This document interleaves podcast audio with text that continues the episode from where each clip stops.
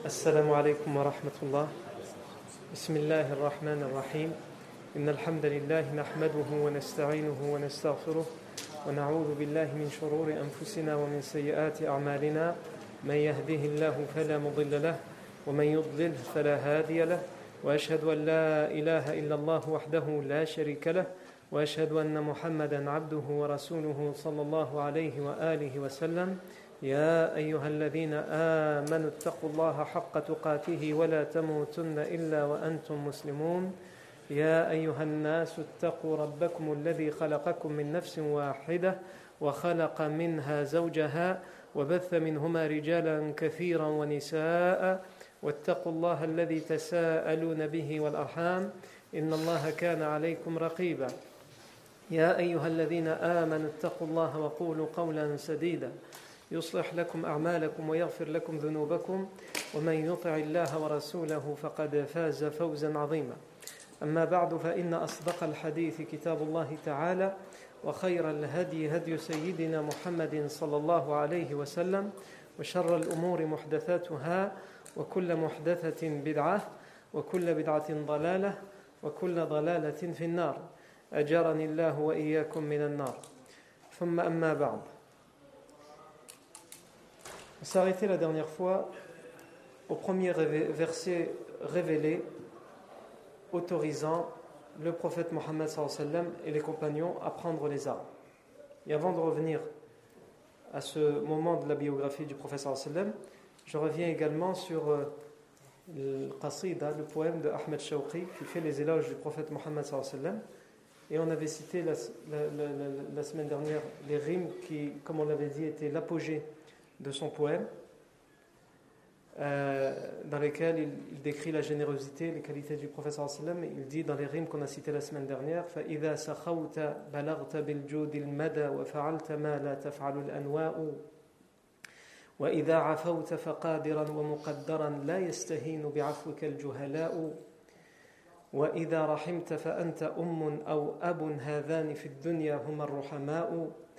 وإذا غضبت فإنما هي غضبة في الحق لا ضغن ولا بغضاء وإذا رضيت فذاك في مرضاته ورضا الكثير تحلم ورياء C'est arrêté là. Et ensuite, il continue toujours à décrire le prophète Mohammed sallallahu alayhi wa sallam. Et il dit وإذا خطبت فللمنابر هزة تعر الندي وللقلوب بكاء وإذا قضيت فلا ارتياب كأنما جاء الخصوم من السماء قضاء. وإذا حميت الماء لم يورد ولو أن القياصر والملوك ظماء. وإذا أجرت أنت بيت الله لم يدخل عليه المستجير عداء. On rajoute ces quatre rimes. Et ensuite il nous en restera six pour terminer le poème. Dans ces quatre rimes, il dit tout d'abord Waïda khatabt. Et lorsque tu exhortes, lorsque tu fais un prêche, Waïda khatabta falil manabiri. Les chers, les minbar, lorsque tu prends la parole pour exhorter, lorsque tu fais un prêche, c'est carrément les minbar qui se mettent à trembler. Ta'run nadi. Et ce tremblement touche an-nadi. An-nadi dans la langue arabe, ça peut vouloir dire soit la belle voix, mais ici c'est pas ça, ou soit ça peut vouloir dire un groupe de personnes. Et en fait, c'est de, ça qu'il s'agit ici. Le poète, il dit le tremblement, tes paroles, elles font trembler non seulement les chairs, les minbar, mais elles font aussi trembler le public, les fidèles qui t'écoutent.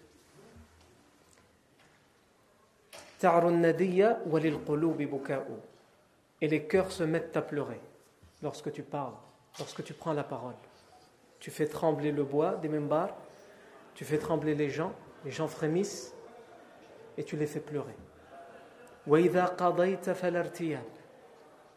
Et lorsque tu décrètes, lorsque tu prends un décret, tu prends une décision, tu es déterminé, il n'y a pas de doute, il n'y a pas d'hésitation. Le prophète n'était pas le genre de personne comme on le voit dans l'étude de sa vie et comme on le verra encore plus dans la période médinoise. Il n'était pas le genre de personne à lorsqu'il prenait une décision de montrer une quelconque hésitation. Et ça, ça fait partie des qualités des leaders.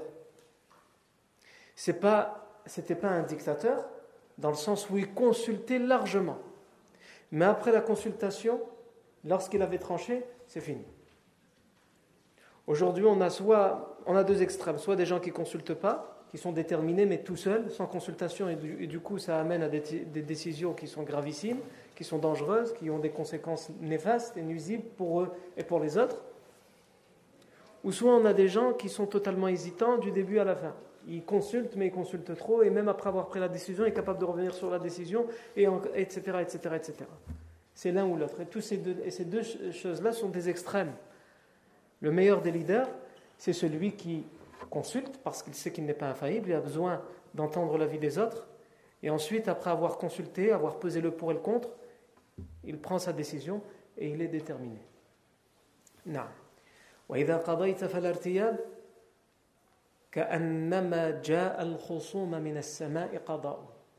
Lorsque tu prenais une décision, tu n'avais pas d'hésitation, tu étais déterminé. C'est comme si du ciel était tombée la décision. C'est-à-dire, c'est comme, c'est, comme si, quand il donne la décision, elle tombe du ciel. Khalas.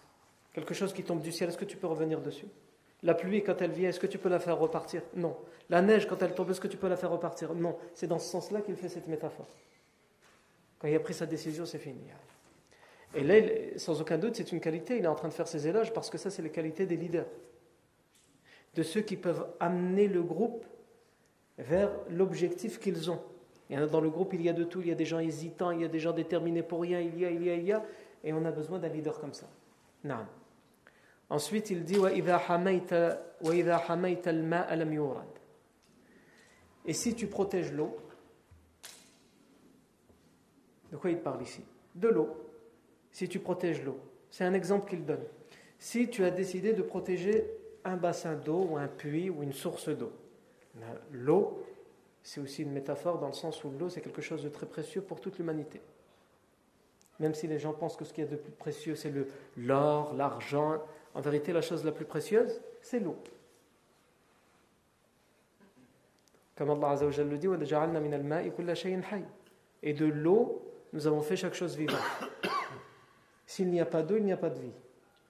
S'il manque l'eau, la vie est gaspillée, la vie est altérée, la vie est troublée. On peut manquer de plein de choses, mais l'eau, si on en manque. Alors pourquoi il dit ça? C'est-à-dire que, surtout à l'époque du professeur Hassan, les gens étaient capables de se battre pour l'eau. Et encore aujourd'hui, encore aujourd'hui, on nous met en garde contre le fait qu'il y a de moins en moins d'eau sur Terre et que les prochaines guerres, elles, pourraient éventuellement être dues aux batailles que aux batailles de l'eau, c'est-à-dire que chaque tribu, chaque pays voudra avoir la main mise sur l'eau. Et ça, ça a toujours existé. Et ça existe toujours. Mais ici, qu'est-ce qu'il nous dit, ce poète, pour faire le compliment et faire les éloges du professeur Hassan? Il dit Si tu as décidé de protéger une source d'eau, quelque chose de précieux, tout le monde la veut, la personne ne la touchera. C'est pour montrer comment le professeur Hassan était respecté. Si tu as décidé de protéger cette eau, cette eau, personne ne la touche, personne ne va la toucher. À un tel point, il dit Quand bien même les rois et les empereurs, les Césars, seraient assoiffés, par respect pour toi, ils ne s'approcheraient pas, ils ne la toucheraient pas. Ils ne s'en abreuveraient pas. Non, c'est de la poésie. Hein. Donc il faut comprendre la métaphore. Et la quatrième rime, il dit وَإِذَا أَجَرْتَ فَأَنْتَ بَيْتُ اللَّهِ et lorsque tu donnes ta protection, tu es telle la demeure d'Allah. Une mosquée, la demeure d'Allah, la personne est censée être protégée dedans. Je dis bien est censée parce que malheureusement on voit aujourd'hui que les gens, dans les guerres, sont capables de détruire à coups de missiles les mosquées. Les temples où les gens, même les autres temples où les gens pratiquent leur religion ça doit être des endroits qui doivent rester sûrs. Le sallam ne s'attaquait pas au temple, aux synagogues. Et d'ailleurs, dans le verset qui a été révélé, qu'est-ce qu'on a dit? Allah Azzawajal l'a révélé en disant Il vous a été prescrit il vous a été permis de prendre les armes. Pourquoi? Parce que si les gens ne, ne se défendaient pas, qu'est-ce qu'Allah a dit? Bien des ermitages, bien des monastères, bien des églises, bien des synagogues, et à la fin, bien des mosquées seraient détruits. Donc c'est pour protéger tout ça. Et à ce sujet-là, d'ailleurs, même si on ouvre une parenthèse, Mohammed al-Fatih, le calife ottoman, Uthmani, qui a été euh, euh, le libérateur de. C'est pour ça qu'on l'appelle Fatih, le libérateur, qui a libéré la ville de Constantinople qui, s'appelle aujourd'hui Istanbul. Le professeur Sim avait prédit cette libération. Il avait dit euh, La tuftahanna al-Qastantiniya, wa la ni'mal jayshu jayshuha, wa la ni'mal amiru amiruha. Sans aucun doute, la ville de Constantinople, sera libérée. Et quel bon chef sera celui qui la libérera et quelle belle armée sera celle qui la libérera. Et depuis ce hadith, tous les califes ont essayé, parce qu'ils voulaient être ce, chef-là. Tous. Dans, la dynastie des Omeyyades, plusieurs califes ont essayé. On a même des compagnons qui ont essayé. Abu Ayyub al-Ansari est mort euh, devant les remparts de la ville de Constantinople, en essayant, de la libérer. Dans la dynastie des Al-Abbasiyoun également. Et ensuite, lorsqu'est venu les Ottomans également. Et Mohammed al-Fatih, comment On ne va pas faire toute sa vie parce que on fait la biographie du prophète sallallahu Mais juste une chose. Son père était calife. Et son père il a pris la décision de ne pas faire comme ses ancêtres. Il a pris la décision de ne pas mettre toute sa force, parce que tous ses ancêtres, son père, son grand-père étaient calife, ils, mettaient toute leur force pour essayer de libérer cette ville. Il a dit stop, c'est pas comme ça qu'il faut faire. On se trompe. C'est une ville qui est difficile à libérer, parce qu'il y avait des remparts, il y avait la mer, le détroit du Bosphore. C'est très compliqué, des murailles, plusieurs murailles. La ville était extrêmement bien protégée. Et surtout avec l'expérience qu'ils avaient, ça faisait des siècles que les musulmans tentaient de la libérer. Donc euh, toutes ces expériences leur ont fait gagner le fait de la protéger à tel point qu'ils étaient maintenant convaincus que personne ne pouvait la prendre. Le père de Mohamed al-Fatih, il a dit stop. Ce qu'on va faire, c'est qu'on va éduquer le prince héritier, Mohammed, pour qu'il soit celui qui va la libérer. Nous, on y va, fonce, on fait des trous dans le, mur et on voit que ça ne marche pas et on revient. Non. C'est un long projet. C'est comme ça que les musulmans doivent réfléchir. Ils doivent voir à long terme. À partir du moment où chaque leader se disait je veux que ce soit de mon vivant, eh ben ça n'a jamais marché. Quand cet homme a dit ce ne sera pas de mon vivant parce que c'est quelque chose qui se prépare bien à l'avance, eh bien ça a fonctionné. On raconte que sa mère, tous les matins, elle prenait son fils et elle le sortait du palais et elle lui montrait, au-delà du détroit, elle lui montrait les remparts. Elle lui disait C'est la ville de Constantinople. Et tous les jours, elle lui répétait la même chose. Le prophète sallallahu alayhi wa sallam a dit Sans aucun doute, la ville de Constantinople sera libérée. Quel bon chef sera celui qui la libérera et quelle belle armée. Et ce chef, c'était un enfant, ce chef, c'est toi.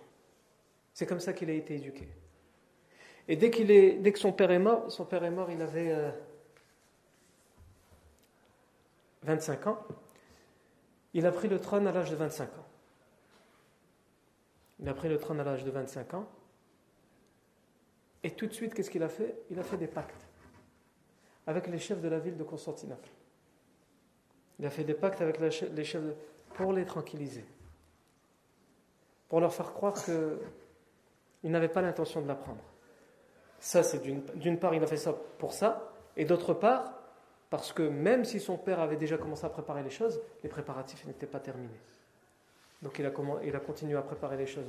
Entre autres, un canon, à l'époque commençait à exister les canons, mais il a, il a fait construire le plus grand canon, le plus puissant des canons de l'époque, qui puisse être capable de détruire une muraille comme celle-là. Également, faire construire des forteresses en face. Parce que c'est bien beau d'être là et d'avoir des murailles au-dessus, mais il faut aussi avoir des forteresses pour être à égalité, entre guillemets, lorsqu'on combat. Et aussi, il a formé toute une, toute une flottille. Il a fait construire des bateaux, parce qu'il fallait aussi essayer de la prendre par la mer. Il a fait construire une grande chaîne. pour couper le détroit avec une chaîne, vous imaginez, d'un côté à l'autre, avec une grande chaîne, au moment où, au moment où la guerre allait commencer, parce qu'ils savaient qu'on euh, allait leur envoyer des, des renforts, etc. Et aussi, il a formé des gens pour vivre dans les sous-sols, pour creuser des tunnels, pour être des experts des tunnels et vivre dans les sous-sols. Parce qu'il fallait aussi tenter de prendre par en dessous. Et c'est d'ailleurs ce qui va fonctionner. Les, canons vont réussir à faire des trous, mais à chaque fois, en face, ils ont l'expérience aussi. Dès qu'il y a un trou, ils ont des gens qui sont formés pour tout de suite reboucher les trous, pour que personne ne rentre. Donc les trous ne suffiront pas. Et au final, ce sont les tunnels qui vont réussir à. Ils vont mettre des. à l'époque, ça commençait à exister, la poudre et tout ça. Donc ils vont faire exploser par en dessous et c'est par là qu'ils vont réussir à rentrer. Pourquoi je parle de ça? Pourquoi j'ai ouvert cette parenthèse? C'est par rapport au temple, dont on disait qu'il doit rester des lieux sûrs. Lorsque les musulmans vont rentrer dans la ville de Constantinople, il faut imaginer la population de Constantinople, ils étaient orthodoxes, toute la propagande qu'on leur a faite pendant des années et des années. Si ces barbares, ils arrivent, ils vont vous assassiner, ils vont violer les femmes, ils vont, ils vont, ils vont, ils vont. Eux, ils ont l'habitude de faire ça quand ils prenaient une ville, donc ils, euh, donc ils pensaient que les musulmans feraient la même chose quand ils prendraient leur ville, pour se, ne serait-ce que pour se venger. Donc les gens étaient évidemment terrifiés lorsqu'ils ont entendu les musulmans sont entrés dans la ville. Ils ont pris la ville. Et le chef de la ville, il est mort. Qu'est-ce qu'ils ont fait? Ils sont tous partis s'abriter dans euh, l'église Sainte-Sophie, qui est devenue aujourd'hui la mosquée bleue. Ils sont partis trouver refuge dans cette, dans cette église. Et il y avait même des endroits cachés, il y en a des passe-murailles, à travers, dans les murs, il y avait des, des, des endroits, il y en a des caches, où là c'était les grands prêtres qui s'étaient cachés à l'intérieur de ces caches, parce qu'ils avaient vraiment peur pour leur vie. Mohamed al-Fatih, il est entré dans cette église et il a rassuré la population en donnant, en donnant son engagement qu'ils vivraient librement, que personne ne toucherait à eux et qu'ils pourraient continuer à pratiquer leur religion. Et un grand nombre des prêtres orthodoxes qui étaient cachés sont sortis et ont annoncé leur islam sur place. Et par la suite, la majorité de la population s'est convertie à l'islam. Mais ça, c'est une autre histoire. Donc je reviens à ce qu'on disait dans le, dans le poème. Et lorsque tu donnes ta protection, tu es, tu es comme la demeure d'Allah. Demeure d'Allah, elle protège les gens. Les gens, normalement, sont tellement censés respecter cet, endroit que si tu, as fait le pire des crimes et tu, rentres dans cet endroit, là, tu peux rien faire. C'est pour cela aussi, comme on le verra, lorsque le professeur va, libérer la Mecque, il dira pour rassurer les idolâtres Celui qui entre dans la mosquée sainte, il est en sécurité, quand bien même il a, il a commis le, pire des crimes. Il y aura quelques exceptions, mais ça on aura le temps de le voir euh, à ce moment-là. Donc le, le, poète ici termine par dire وَإِذَا حَمَيْتَ فَأَنْتَ بَيْتُ اللَّهِ لَمْ يَدْخُلْ عَلَيْهِ الْمُسْتَجِيرَ عَدَاءُ tu es telle la demeure d'Allah quand tu donnes ta protection à quelqu'un, personne ne peut venir s'introduire chez celui à qui tu as donné ta protection. Aucune hostilité, aucun ennemi. Non. On revient donc euh, là où on s'est arrêté, donc le verset qui a été révélé, le premier verset, il a été révélé la première année de euh, la période médinoise, quand le professeur Sam est arrivé à Médine. Ce verset, qu'est-ce qu'il disait? On a dit, il dit Udina lilladhina yuqataluna bi annahum zulimu wa inna Allah ala nasrihim laqadir alladhina ukhriju min diyarihim bighayri haqq إلا أن يقولوا ربنا الله ولولا دفع الله الناس بعضهم ببعض لهدمت صوامع وبيع وصلوات ومساجد يذكر فيها اسم الله كثيرا ولا ينصرن الله من ينصره إن الله لقوي عزيز Il est permis, il a été permis à ceux qui sont combattus injustement de prendre les armes. Ici, si on médite le verset, à aucun moment, moi je vous ai dit de prendre les armes. Écoutez bien. Il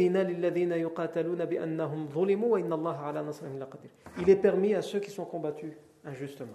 Et Allah peut leur donner la victoire. Si on traduit littéralement, c'est ça. C'est-à-dire, à aucun moment il est dit, il leur est permis de prendre les armes. Il leur est permis à ceux qui sont combattus injustement. Évidemment, tout le monde comprend que ça veut dire il est permis de prendre les armes, il est permis de se défendre. Mais le Coran, le Coran, il va étape par étape. C'est-à-dire que déjà, il, parle de idn, comme on l'a dit la semaine dernière. C'est une permission. Et ça veut dire quoi la permission? Ça veut dire que ça reste interdit.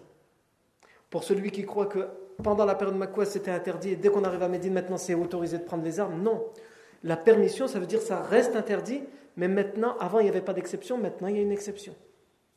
Et d'une manière pudique et timide, le Coran donne cette permission. Pourquoi il le fait avec ce style-là? Pour que les gens le prennent avec ce style-là. Parce que les gens, comme on le verra encore, je vais rappeler, Inch'Allah, probablement la semaine prochaine, si on a terminé de, de voir les notions qu'on va voir aujourd'hui, le contexte des tribus arabes avec la guerre. Ils vivaient avec la guerre, ou plutôt la guerre coulait dans leur sang, à un tel point qu'ils appelaient leurs enfants harb, guerre comme les noms des Amérindiens. Abu Sufyan, le père d'Abu Sufyan, c'était Harb, puisque lui, son nom, c'était quoi? Sakhr. Abu Sufyan, on connaît Abu Sufyan, en fait, c'est son surnom, Abu Sufyan, le père de Sufyan. Son fils s'appelait Sufyan. Mais son vrai nom, c'est quoi? C'est Sakhr, rocher, caillou, pierre. Naam. Sakhr. Ibn Harb, fils de la guerre. Et les, Arabes, ils avaient l'habitude de donner des noms comme ça qui faisaient peur pour que, lorsqu'ils étaient adultes, les tribus en face, les tribus adversaires, juste le nom, ça leur fait peur. Alors qu'à leurs esclaves, ils donnaient des beaux noms, des noms tendres. Non. Normalement, ça, devrait être l'inverse. Tu aimes ton enfant, donc tu vas lui donner un beau nom. Mais eux, c'était parce qu'ils réfléchissaient à ça. Ils étaient dans la guerre, ils étaient imprégnés par la guerre ça, comme j'ai dit, on, le verra. Mais c'est pour dire que les Arabes de l'époque étaient tellement imprégnés par la guerre que le professeur sallam et l'islam, la, sagesse de l'islam a voulu d'abord les éduquer dans le pacifisme total et intégral, à un tel point qu'ils devaient subir les tortures, les persécutions pendant 13 années dans la Mecque sans jamais prendre les armes. Alors qu'ils étaient capables de les prendre, ils savaient les manier, vous inquiétez pas pour ça, et ils avaient la force de pouvoir se venger et d'avoir le dessus. Des gens comme Omar, Abdul Muttalib, Saad ibn Abi Waqqas, j'en passe, Mus'ab ibn Umayr, Uthman ibn Affan, c'était des gens qui étaient largement capables de se défendre et d'avoir le dessus sur leur adversaire. Mais ils ont dû éduquer leur nefs à ne plus aimer facilement prendre les armes et se défendre comme ça et se venger par la violence. Et donc lorsque ce verset vient, il faut bien faire comprendre à ces gens qui ont été imprégnés dans la guerre, on sort d'une période de pacifisme total et intégral sans aucune exception, mais attention, c'est juste une permission pour des cas bien précis. À un tel point que l'autre verset, qu'est-ce qu'il dit? On vous a prescrit le combat et c'est détestable pour vous. C'est-à-dire, on vous prescrit le combat, mais ça, doit être quelque chose que vous détestez. C'est pas on vous, donne, on vous prescrit le, le combat, c'est bon, vous pouvez, vous pouvez vous donner accord joie maintenant. Allez-y. Ah, non. Tu prends les armes parce que tu es dans une permission et dans un cas d'exception, et lorsque tu prends les armes, tu détestes le faire. C'est vraiment parce que tu n'as plus d'autre choix. Et les compagnons n'avaient vraiment plus d'autre choix. Ils avaient tout essayé. Ils avaient essayé le pacifisme, la patience, l'émigration vers l'Abyssinie, ensuite l'émigration vers Médine en laissant tout derrière eux. Prenez tout, prenez les maisons, prenez mon argent, prenez mes récoltes, prenez mes troupeaux. Juste laissez-moi vivre en paix ma religion. Et même ça, ils ne l'auront pas laissé. C'est pour ça que c'est seulement dans cette période que cette permission est arrivée. Et donc là, ça nous permet de voir ce qu'on voulait voir cette semaine. C'est qu'aujourd'hui, beaucoup, beaucoup sèment et font propager des ambiguïtés à propos de l'islam.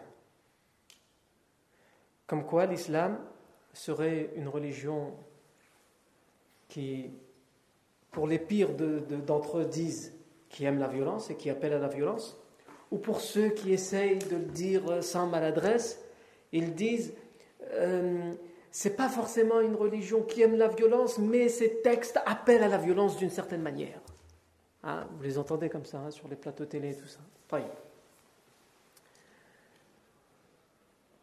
Tout d'abord, on leur répond avec ce qu'on vient de dire dans les versets qui donnent la permission On vous a prescrit le combat alors que c'est détestable pour vous. Ça doit être quelque chose que vous détestez. C'est le Coran qui le dit. C'est-à-dire, oui, le Coran, à un moment donné, il a prescrit de pouvoir prendre les armes. Pourquoi? Pour défendre la liberté de croyance. Parce qu'autrement, comme le dit le Coran, la des héritages seraient détruits, des monastères, des synagogues, etc. Donc d'abord, c'est pour défendre, pas forcément nous-mêmes, mais pour défendre la liberté des autres. Pour lutter contre la justice. Et surtout, même quand on le fait, c'est-à-dire c'est un cas de légitime défense, on doit détester le faire. Parce qu'on ne doit jamais aimer, aimer faire du mal à quelqu'un, même quand c'est le pire des ennemis. Parce qu'on aurait préféré s'entendre. Comment cette religion qui appelle à la, légitime défense de cette manière, on peut dire que c'est une religion qui aime ou qui appelle de manière involontaire à la violence Allah Azzawajal dans le Coran, on l'avait dit la semaine dernière, la ikraha din, il dit, nulle contrainte en religion. Puisque certains nous disent, les musulmans, il leur est stipulé de prendre les armes pour imposer aux gens de devenir musulmans. D'abord, celui qui dit ça, celui qui tête, toute sa tête sur ses épaules, quel individu sur terre accepterait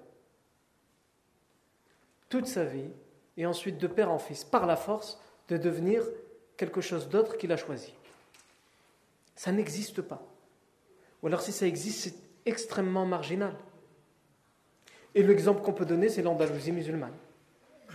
Lorsque les rois catholiques, Ferdinand et Isabelle, ont conquis les royaumes de, l'Andalus, et en particulier le dernier royaume, Gharnata, Grenade. Ils ont fait un pacte dans lequel ils s'engageaient, donc ils ont donné nous la ville de Grenade, Gharnata, et en échange, les musulmans pourront continuer à vivre là, ils pourront continuer à avoir leur mosquée, à avoir l'adhan, etc. Ils ont signé le. Mais en échange, il faut donner le palais, et vous, la famille royale, vous partez, vous quittez la ville. Et donc, après des longs mois de siège, Mohammed ibn Abdelrahman, Mohammed le douzième, fils de Abdelrahman, a accepté. Il avait même fait emprisonner d'ailleurs dans sa chambre sa mère Aisha al-Hurra, Aisha la libre, on l'appelait la, la libre parce que elle a toujours refusé catégoriquement de donner la ville, de rendre la ville, parce qu'elle disait ils ne tiendront jamais leurs promesses. Et elle avait raison. Pourquoi? Parce qu'elle regardait les autres villes. Les autres villes avaient déjà été prises par les catholiques et quand ils signaient des traités de paix, aucun d'entre eux n'avait été respecté. Et donc la ville de a été prise. Qu'est-ce qui s'est passé? Plusieurs décrets sont arrivés. Tout d'abord, le décret d'interdire le adhan, l'appel à la prière. Ensuite, le décret interdisant l'écriture arabe et les livres arabes, à tel point qu'on confisquait les livres, les livres en arabe. Et on sait que l'Andalousie musulmane, plutôt que le monde entier, a perdu beaucoup de connaissances à cause de ça de cette inquisition à l'égard des livres musulmans, des, livres écrits en arabe. Ensuite, interdit de parler en arabe, et donc à un tel point que les, les musulmans andalous, qui résistaient malgré tout, ils appliquaient les décrets parce qu'autrement ils étaient exécutés. Donc ils appliquaient les décrets en façade, mais en secret, ils continuaient à parler en arabe et ils avaient même inventé une langue, parce qu'après, au bout des décennies, la présence musulmane est restée longtemps après la prise de Grenade. Ils ont même inventé une langue qu'on appelle en arabe les los en espagnol. Ils ont inventé une langue où il y avait un, certain mélange entre des, termes espagnols et des termes arabes. Qu'on retrouve d'ailleurs dans l'arabe euh, derija, l'arabe dialectal parlé au Maghreb, puisqu'après les, les Andalous musulmans vont se réfugier au Maghreb et ils vont ramener leur parler. La question n'est pas là. Où est-ce que je veux en venir? Décret après décret, ils vont en arriver jusqu'à interdire aux musulmans d'être musulmans tout simplement. Ils vont les forcer, leur imposer soit de devenir chrétiens, donc euh, se baptiser à l'église, soit de quitter les lieux. Et celui qui est attrapé en train de pratiquer un rite musulman secrètement, il était exécuté. Non. Et les musulmans andalous vont faire. Ils vont aller à l'église, Amen, au nom du Père, tout ce que tu veux, vas-y, mets l'eau. Mais secrètement, ils continuent à adorer Allah Azzawajal et à enseigner à leurs enfants l'adoration d'Allah Azzawajal et à enseigner les rites de l'islam. Ils étaient même obligés d'appeler leurs enfants avec des noms espagnols. La preuve, par exemple, quand il va y avoir une révolte dans les montagnes qui étaient surnommées en arabe le Boucharat, et qui, existe toujours cette chaîne de montagnes, évidemment, mais qui est surnommée par les Espagnols le Pujaras, il va y avoir une révolte qui va être menée par qui? Par un homme qui s'appelle Fernando de Valor. Et cet homme, son nom secret, c'est Mohammed ibn Umayya. Non. Je ne sais pas pourquoi il rigole. Je l'ai dit avec un bel accent, c'est ça? Non. Khair. Donc Fernando de Valor, ça va comme ça? Non. Mais son vrai nom, caché, ils avaient des noms cachés, parce qu'ils avaient une vie secrète, entre guillemets. Et donc, Mouhim va avoir une révolte. Et ils vont réussir à reprendre le dessus dans ces montagnes et dans les villages. Il y a plein de villages dans ces montagnes.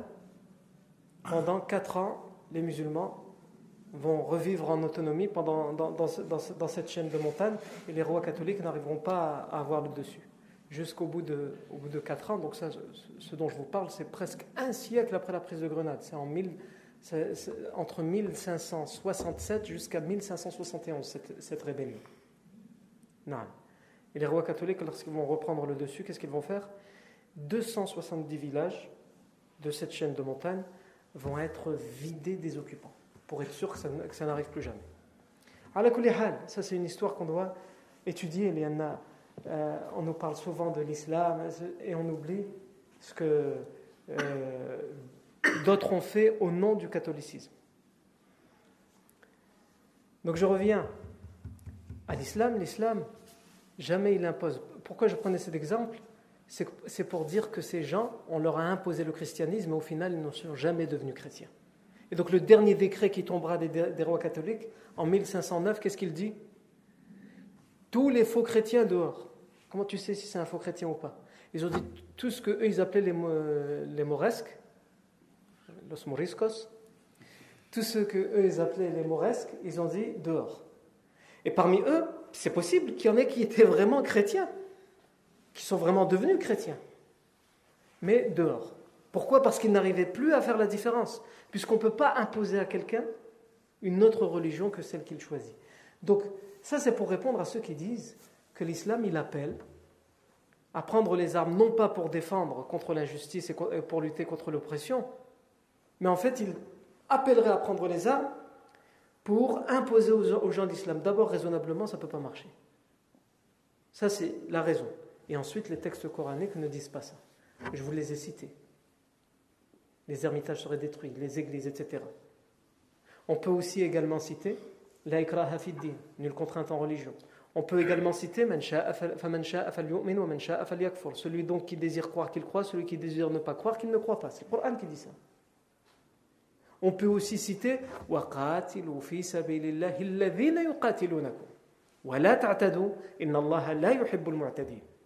Et combattez dans le sentier d'Allah ceux qui vous combattent. Pas combattez dans le sentier d'Allah tous ceux qui ne sont pas musulmans. Ceux qui vous combattent. Et ne transgressez pas. C'est quoi ne transgressez pas? C'est-à-dire ne commence pas à combattre. Tu combats celui qui te combat. Et même quand tu combats celui qui te combat, ne va pas trop loin. Et n'exagère pas. Ne transgresse pas. Parce qu'Allah n'aime pas les transgresseurs. On peut également citer لا ينهاكم الله عن الذين لم يقاتلوكم في الدين ولم يخرجوكم من دياركم أن تبروهم وتقسطوا إليهم إن الله يحب المقسطين. Allah ne vous a jamais interdit. Et là, ça répond de manière cinglante aux musulmans en premier et aux non-musulmans qui pensent que cet islam nous interdirait d'être bon, de vivre bien, harmonieusement avec quelqu'un qui n'est pas musulman. Qu'est-ce qu'il dit? Allah ne vous a jamais interdit d'être bienfaisant et d'être équitable avec ceux qui ne vous ont jamais combattu pour votre religion et qui ne vous ont pas expulsé de vos demeures. Même ce verset a été révélé. Pourquoi? Justement pour le cas dans lequel nous vivons, au cas où certains pourraient prétendre qu'ils prennent d'autres versets qu'on verra plus tard, et ils les sortent de leur texte et de leur contexte, et ils leur font dire, tu vois, ah, il appelle à tuer tout le monde ce verset. Eh bien, Allah a révélé ce verset pour que les gens comprennent bien. Attention, je n'ai jamais dit, il n'a jamais été dit que ceux qui ne vous combattent pas dans la religion, qui ne, qui ne vous sont pas hostiles et qui ne vous expulsent pas de chez vous injustement, que vous avez le droit, que, que vous n'avez pas le droit d'être bon envers eux, d'être bienfaisant, d'être équitable. Un tabarruhum, je l'ai traduit par bienfaisant. Mais un tabarruhum, c'est quelque chose qui va plus loin que ça. C'est le bir. C'est la bienfaisance, mais la bienfaisance dans tous ces domaines. Aussi, le Coran, il nous dit quoi? Ila sabili. Appelle à la voix de ton Seigneur par les armes, par l'épée? Non, appelle à la voix de ton Seigneur par la sagesse, par la bonne exhortation, et débat avec eux de la meilleure des manières. Dans un autre verset, ne débattez avec les gens des livres que si c'est pour le faire de la meilleure des manières. Dans un autre verset, Allah Azza wa qu'est-ce qu'il dit? Ya Ô vous qui avez la foi, rentrez dans le silm tout entier. C'est quoi silm C'est la paix. Il s'agit de quoi quand il dit rentrer dans la paix? Rentrer dans l'islam. C'est-à-dire qu'ici, Allah a appelé l'islam la paix, parce que l'islam, ça vient de silm. Ça veut dire la paix. Mais là, Allah aurait pu dire rentrer dans l'islam tout entier, mais il l'utilise dans sa racine, c'est-à-dire la racine qui ne veut que dire la paix. Rentrer dans la paix tout entière. C'est-à-dire que cette religion n'est que paix. Et si tu veux être dans cette religion, alors tu dois y rentrer de, de manière entière et intégrale, tu dois être dans la sérénité et la paix tout entière. Et tu ne peux le faire pour rentrer dans la paix, tu ne peux le faire que paisiblement, qu'avec la paix. Tu ne peux pas le faire avec la violence, avec la souffrance, ce n'est pas possible. La violence ne peut pas faire rentrer dans la paix. La paix tout entière en tout cas. Elle peut faire rentrer dans le pacte. Mais dès que tu as le dos tourné, quand on ne s'entend pas, on fait un pacte parce que là ça va plus, on ne peut pas continuer. Mais dès que tu as le dos tourné, hop, non. la la langue du Coran, les chiffres des mots, des racines des mots qui sont utilisés. Par exemple, on entend souvent parler de jihad. D'abord, qu'est-ce que ça veut dire le jihad? Le jihad, à la base, ça veut dire les efforts qui sont faits. Les efforts. Ou ça peut vouloir dire supporter la difficulté. Le jihad, ça veut dire ça. Et donc il y a plusieurs formes de jihad. Donc quand le Coran utilise le mot jihad, il y a des endroits où il l'utilise dans, le sens du jihad de la, guerre, que certains traduisent par quoi? Par guerre sainte. Et ça c'est faux comme traduction, c'est totalement faux. Parce que ça n'existe pas une guerre qui est sainte. En tout cas en islam. Chez les catholiques ça existe. Ce qu'ils appelaient les croisades, c'était des guerres saintes. Et comme ils ne savent pas comment traduire le djihad, ils disent c'est la guerre sainte. Non, ça c'est un concept chrétien. Chez nous, les musulmans, ça n'existe pas une guerre qui est sainte. Une guerre ne peut pas être sainte. Une guerre, ça tue. Ça fait couler le sang. Donc c'est quoi une guerre? C'est quelque chose de détestable. Ça c'est la vision de l'islam. Une guerre, c'est une guerre. Quand bien même tu es obligé de le faire, en tout cas, ça ne peut pas être saint. Le djihad ici, à la base, ça veut dire faire les efforts et ça peut être utilisé dans le sens du combat.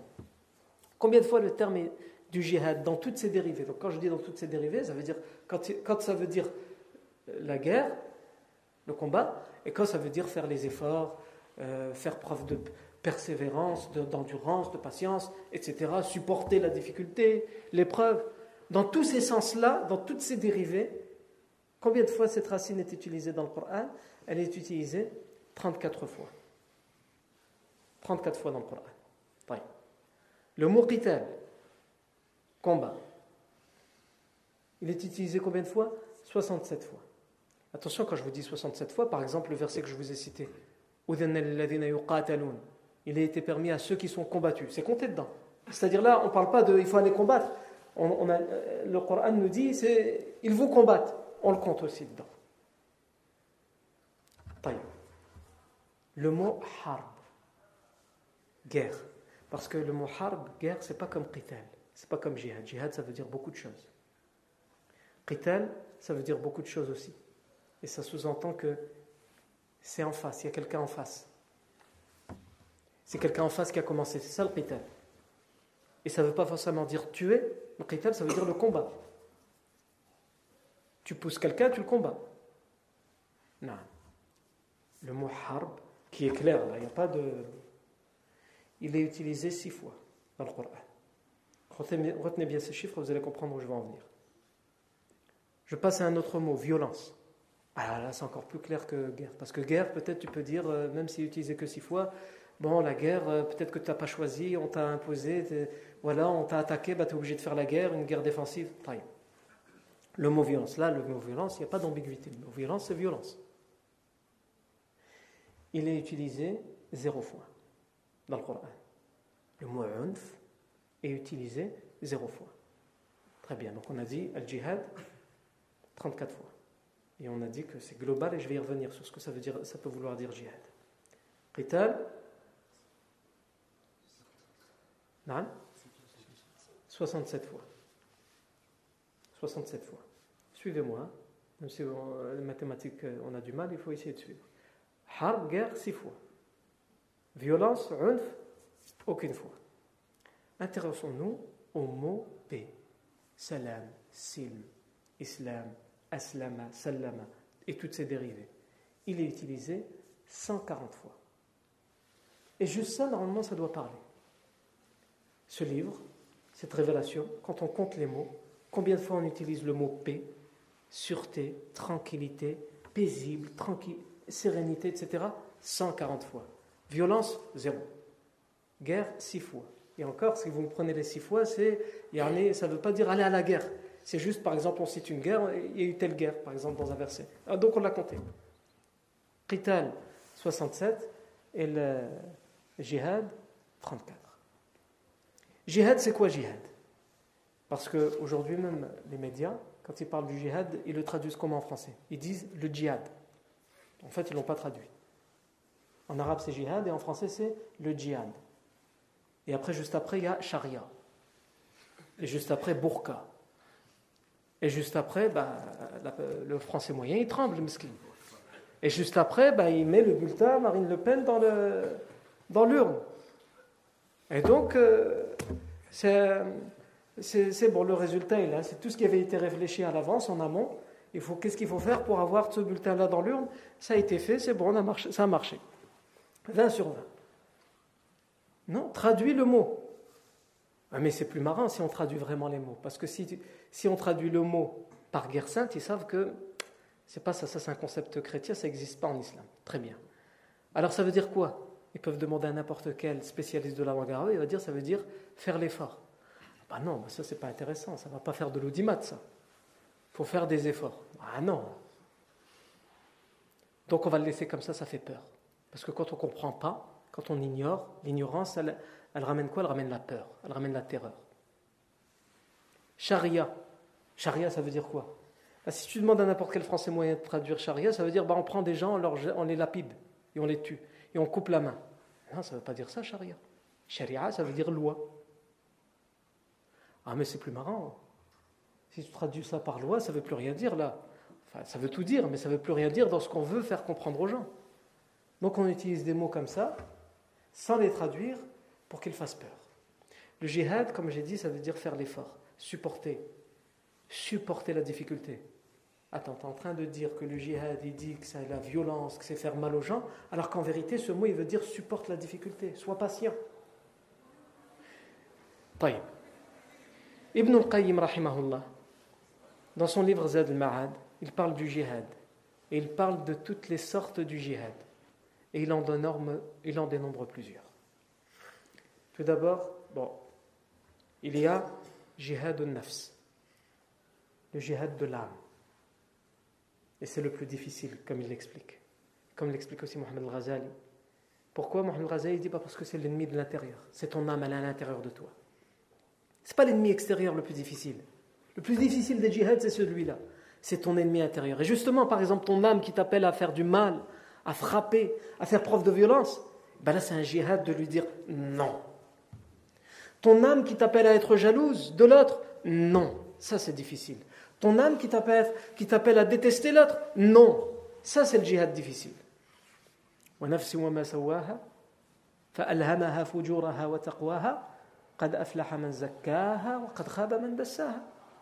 Et par l'âme et celui qui l'a façonné, c'est-à-dire Allah. Il l'a si bien façonné.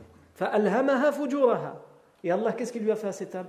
Il lui a inspiré le mal et il lui a inspiré le bien, la piété. C'est-à-dire qu'il l'a rendu apte à faire l'un ou l'autre. L'âme, elle peut faire l'un, elle peut s'habituer au bien et elle peut s'habituer au mal. Tout dépendra de toi, comment tu vas la dompter et l'éduquer. Et c'est là que ton jihad commence. Parce que ton nefs, si tu ne l'éduques pas, ou si tu l'éduques de la, mauvaise des manières, alors ce sera, comme le dit le Coran, l'âme incite au mal. Il y en a, ils pensent que c'est parce que le mal est inné en nous. Non. C'est parce qu'une personne a vécu dans une ambiance, il a été éduqué dans une ambiance, etc., avec des mots, avec des. Et il n'a jamais eu l'occasion d'orienter cette âme vers le bien. Mais il n'est jamais trop tard. Non. Tout comme il y a, le Coran parle de nafsul lawama. L'âme qui blâme, elle est toujours là en train de blâmer. Les autres ou soi-même. Non. Ça, c'est djihad naf, ça c'est le plus difficile. C'est de ça qu'il s'agit quand on parle de djihad. Il peut aussi s'agir de quoi? Il peut aussi s'agir de djihad au shaitan, comme le dit Ibn al-Qayyim. Le djihad contre le démon, contre le diable. Parce qu'Allah a plusieurs reprises dit Inna lakum Le diable est pour vous un ennemi, prenez-le donc comme tel. Le diable est pour vous un ennemi, prenez-le donc comme tel, comme un ennemi.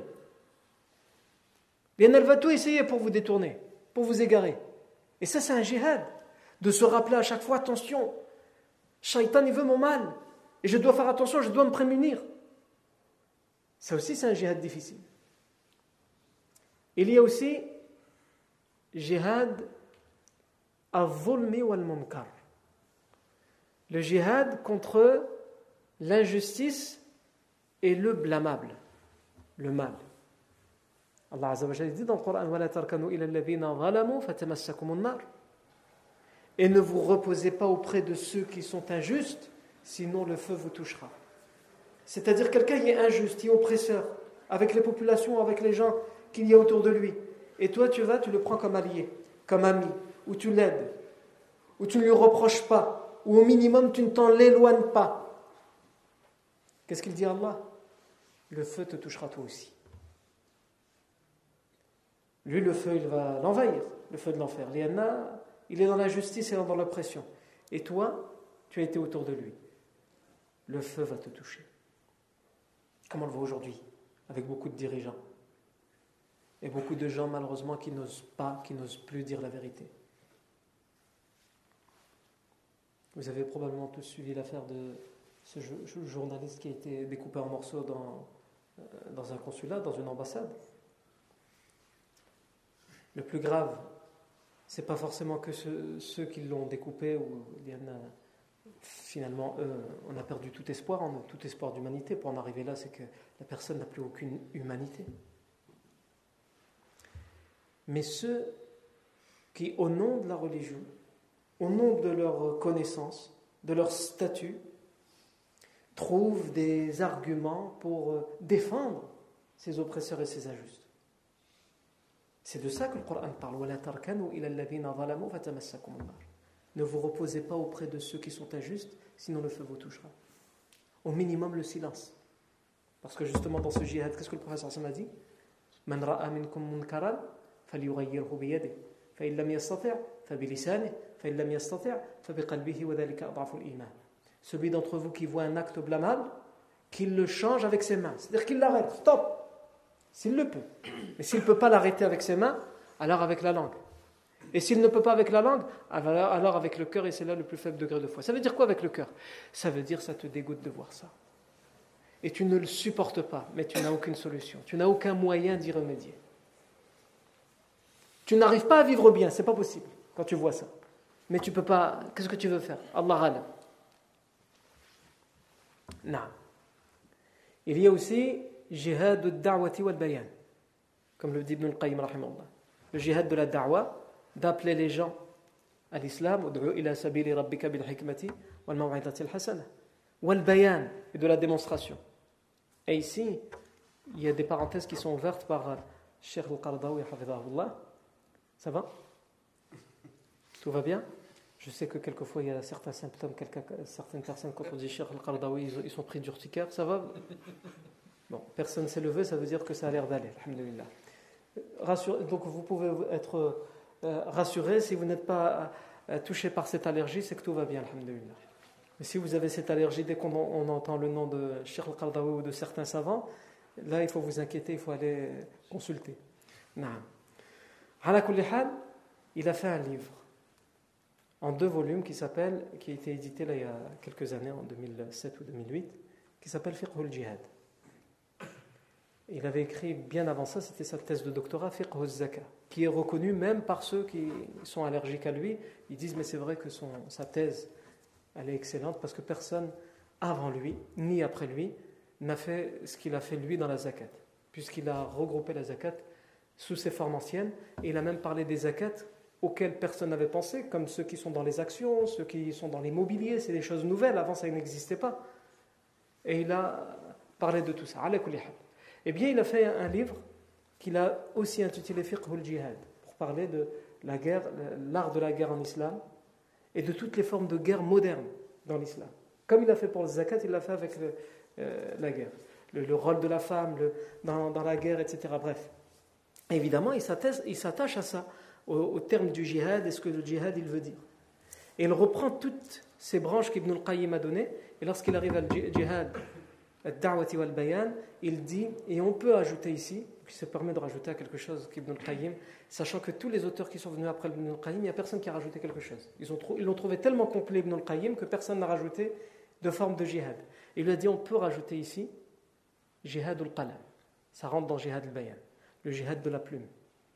Les journalistes, les écrivains, ceux qui écrivent des articles, qui peuvent avoir un grand impact dans la société, c'est un jihad. Ceux qui sont dans les médias et qui vont dire des choses pour répondre justement à ceux qui font euh, répandre de fausses idées sur l'islam, sans aucun doute, c'est un jihad que lui appelle jihad, qu'il met dans le jihad al-bayan et qu'il appelle particulièrement, il le catégorise en jihad al-qalam, le jihad de la plume. Et il ouvre même après ça, il dit, par contre, Ibn al-Qayyim, n'a pas parlé d'un jihad, qui est pour moi un des plus importants à notre époque, ce qu'il appelle lui, hafidahullah, jihadu al-jihad al-madani, le jihad civil. Qu'est-ce que ça veut dire le jihad civil? Eh bien, il dit, c'est faire tout son possible en tant que musulman pour rapporter à la société, à l'individu, ce dont il a besoin et pour combler les carences de la société et de l'individu, que ce soit dans l'éducation, dans l'enseignement, dans le, domaine social, le domaine économique, la santé, et il les cite comme ça, on va parler, des pages et des pages, il en parle, mais c'est pour vous dire que toutes les formes du djihad qui ont été données par Ibn al-Qayyim et par, euh, dans son livre Fiqh al-Jihad de Sheikh al-Qardawi, il y a énormément de branches, et après, évidemment, il y a aussi le djihad par les armes. Pour terminer, puisqu'on était dans les chiffres, on va comparer deux choses. Le nombre de morts, le nombre de guerres, le nombre de morts au temps du prophète Mohammed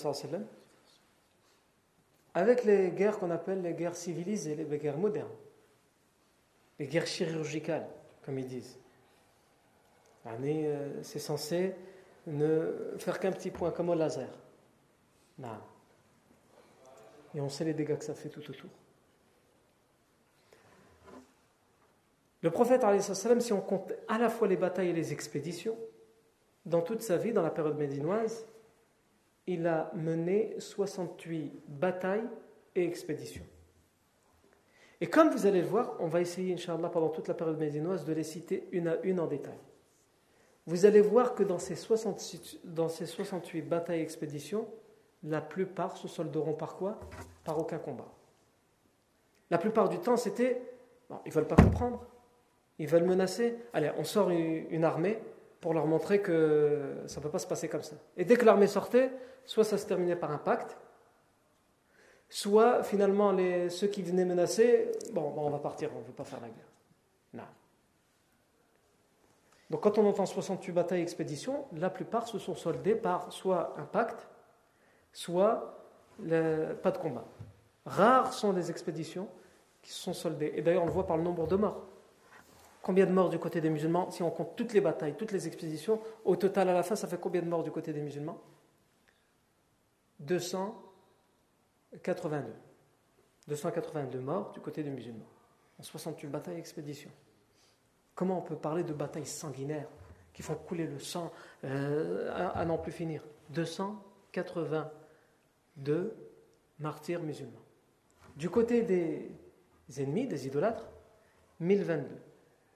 Donc au total, musulmans et non musulmans, il y a eu 1284 morts dans toute la vie du professeur sallam dans les guerres et expéditions qui ont été menées. Combien? 1284 morts. C'est-à-dire, si on, on fait un pourcentage sur le nombre, si on fait un pourcentage sur le nombre de mobilisés, combien d'hommes en tout ont été mobilisés, combien de combattants des deux côtés. Ce que je vous dis là, ça a été fait, ces calculs, ils ont été faits par un historien qui s'appelle euh, Rarid As-Sirjani, quelqu'un qui, qui s'intéresse beaucoup à l'histoire de la civilisation musulmane, et c'est lui qui a fait tous ces calculs. Non.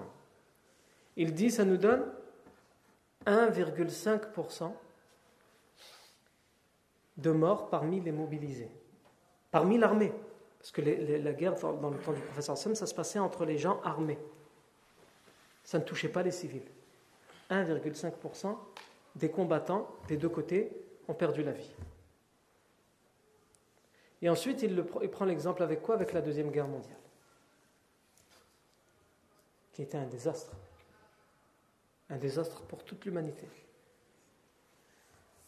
La Deuxième Guerre mondiale, il nous dit, il y a eu 15 600 000 mobilisés. Donc, parce que si on commence à compter les nombres de morts, on va nous dire Ouais, mais euh, c'est normal, c'était la guerre mondiale, il y a plus de morts. On va faire comme les pourcentages, on a fait là. Il y a eu 1,5%. Les pourcentages, ils, ne trompent pas. Les nombres, d'accord, là c'était à petite échelle pendant la vie du professeur là c'était la guerre mondiale. Il y a eu 15 600 000 mobilisés, à peu près. Hein. On a, il a arrondi. Combien il y a eu de morts? 54 800 000 morts. Ah, comment ça se fait puisqu'il n'y a eu que 15 000 bah Parce que c'était des guerres chirurgicales, ça touchait que les civils.